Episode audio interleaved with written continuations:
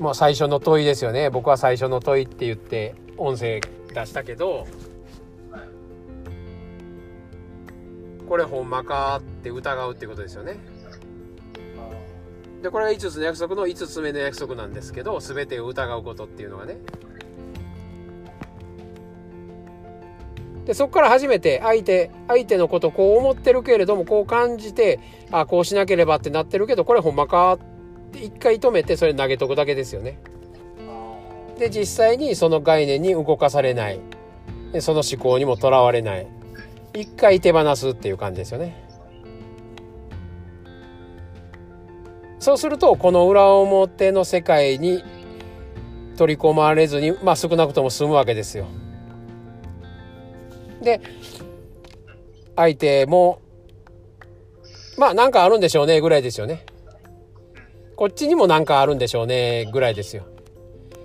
あ相手がこう言わはったのは相手の都合で何かあるんでしょうねっていうことですよね。でこれ5つの約束的に美しく表現すると相手の芸術をそんただ尊重するっていうだけですよね、うん、でこっちも芸術を紡いでるわけですよね。で両方とも尊重するっていうことですよね。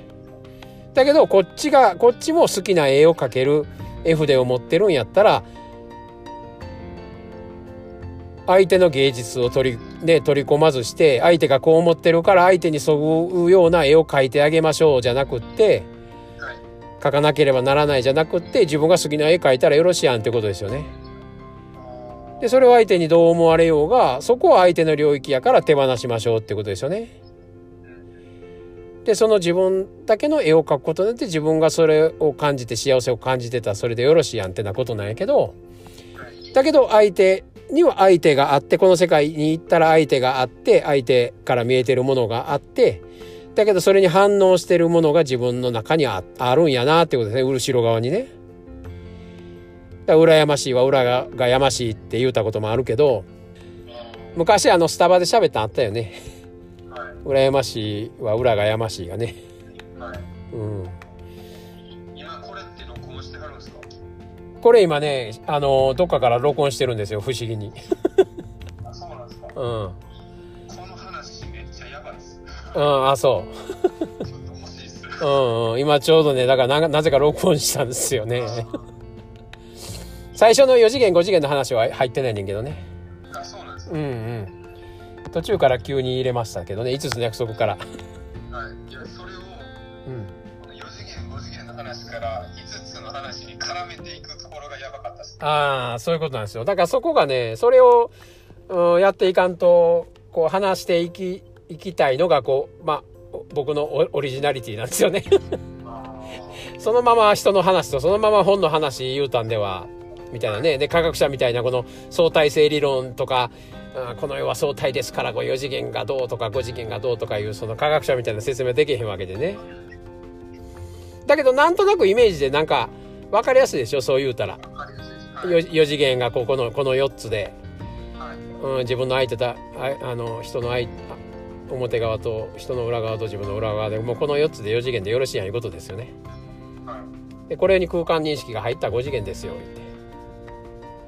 だから少なくとも5次元からちゃうわ。少なくともこの4次元を認識しようと思ったら5次元から見んとしょうがないわけですよ世界をね。はい、だからこの練習ですわ僕らはね。まあこれがまあ人類の目覚めと言われてるもんじゃないのかなって僕は勝手に思ってんねんけど。はい、うん、だから今僕らは3次元にいて2次元をしか見てないわけですよね。この世界がある。自分もある。でここでメッセージのやり取りしてるだけですよね。表側だけ見て。あこう言われたから大変だ。これやらなければ。あこの人にこう言われたらやらなければ。ああの職場で上司にこれ言われなければ嫌やけどやらなければ。ってやってるだけですよね、はい、だけど裏には隠された意図があるわけでしょ。うん。だから表しかないと思ってきたこの表側の力を緩めて裏、裏側を出していけいうことですよ。そうすると自動的に4次元に目覚めていくわけですよ。で、偽物のね、表側でこの世界で、あの表裏の世界を体験してやってきたことを、なんかこれちょっとちゃうんちゃう？これほんま？っていう最初の質問で手放していったら勝手に裏側が出てくるようになっとんですよね。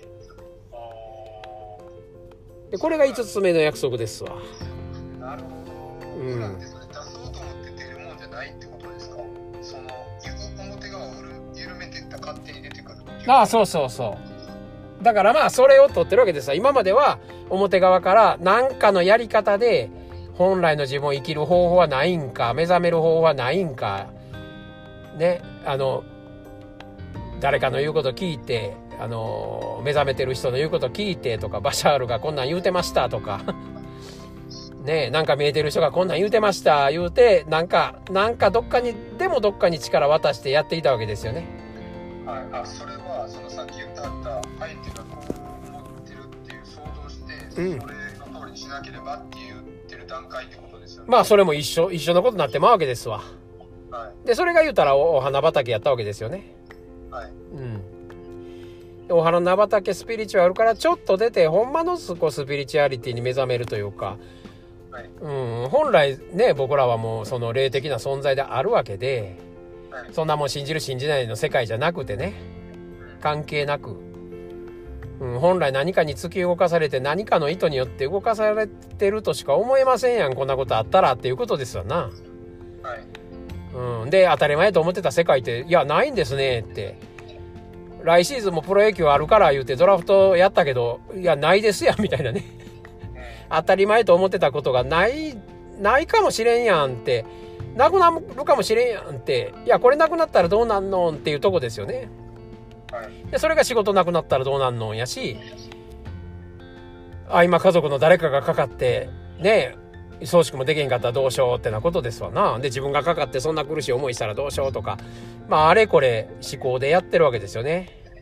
でどうしようどうしよう。でなんかやり方はないのか助かる方法はないのかって力ばっかり入れてるわけやけどいやでもこれしゃあないやんかこれみたいな。僕らがやってることちゃいますやんって。言ったら本来の裏の糸がブワーってもうにじみ出てくるというかねば裏の糸が爆発してくるというかね。はい。これが全世界で起こるやろうしまあそれぞれ個人で起こるということですよね。だからもう目覚めなしゃあないっていうことなんやけどだけどそれ怖いです嫌ですっていつまでもしがみつく人はまあまあおるやろうしはい。両方の世界が残るのかもしれないですよね。まあだからそこはもう未来は分かれへんけどはい。まあでも要は裏側が出てくるということですわいいよいいよ。でまあ出てきたということですわな。だから一回表側の嘘を一回ちょっと疑ういうかね。嘘ですやんって別に並んでもええからいやこれほんまやったんかなっていう単に軽く疑って見てみる。でそのこれほんまかっていう問いをただ後ろに放り込む。いや自分が信じてきたことってほんまやったんかなって。いやそうとも言えんかもしれへんなみたいなぐらいですよね。でほんまってどこにあるんすかねっていうことだけですわ。でただ脱力するだけですよね。ただ全部力を抜くっていうことですよ。そうすると裏の糸がモコモコモコ言うて、まあ、目覚めやすくなるんで一回そっち側ね任せていったどうですかっていう感じですよね。